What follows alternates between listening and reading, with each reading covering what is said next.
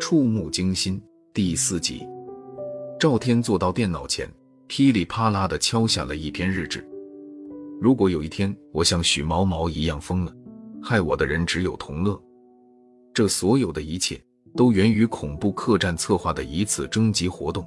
恐怖客栈是一个专门刊载凶杀、自杀事件的境外网站。半年前推出了一项奖金高达二十万美金的无孔不入真人秀视频征集活动。活动要求参赛作品必须真实，点击率最高者将独揽大奖。同乐找到我和许毛毛，提出拍摄一段恐怖视频。同乐说，地点他已经选好了，就在鲜卑山中的一个山洞里。那个深不可测的山洞，据说是个鬼洞。早在明朝永乐年间。不肯归顺朝廷的数百鲜卑人被驱逐进洞，并封死了洞口。当地的山民纷纷传闻，那数百饿死的鲜卑人全变成了阴魂不散的厉鬼。对此荒诞之说，我当然不信。可这个充满诡异色彩的地点还是不错的。只是三个大男子进洞，根本拍不出恐怖氛围来。同乐得意地说：“人选他也定好了，就是他的女友伊宁。”伊宁是被同乐以游玩的名义骗去的。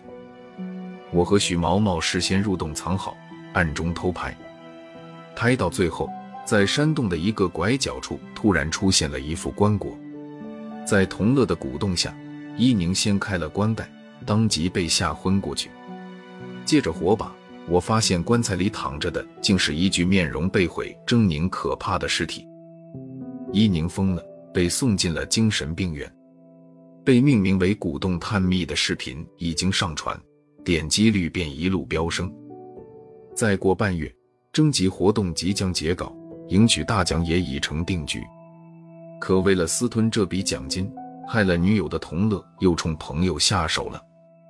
写到这儿，赵天做了保存。不一会儿，咚咚咚的敲门声传来了。夜半三更的，是谁敲门？赵天很快想到了同乐。看来这小子要动真格的了，可蹑手蹑脚地凑近门板，赵天没看到人，只看到了一张光盘。令人吃惊的是，刚捡回光盘，驱动器便鬼使神差地自动弹出了托盘。将光盘放进光驱，显示屏上顿时跳出了一行字：“欢迎和我一起进入西比古墓。”几秒钟后，屏幕上出现了一座拱形的高大古墓。赵天拉动鼠标，点开木门，进入了墓道。谁知刚一迈步，厚重的木门便轰然合拢。光线暗淡的墓道里，隐约现出一个人影。那个虚拟的人影，居然是自己。赵天皱着眉，一路走了下去。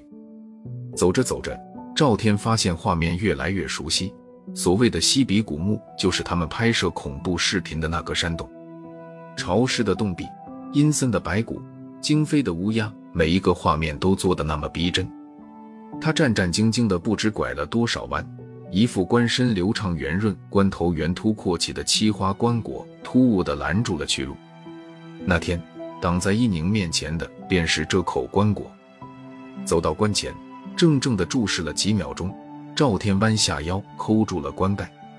几乎在猛力掀开的同时，赵天的瞳孔亦在无限放大，放大。他看清了，棺椁里躺着的又是一个活生生的他。转瞬间，棺中的他忽地脸孔扭曲，痉挛撕裂，紧接着七窍血喷，黑色的尸虫潮水般从眼眶、嘴巴、心口喷涌而出，黑压压的扑向站在棺旁的另一个他。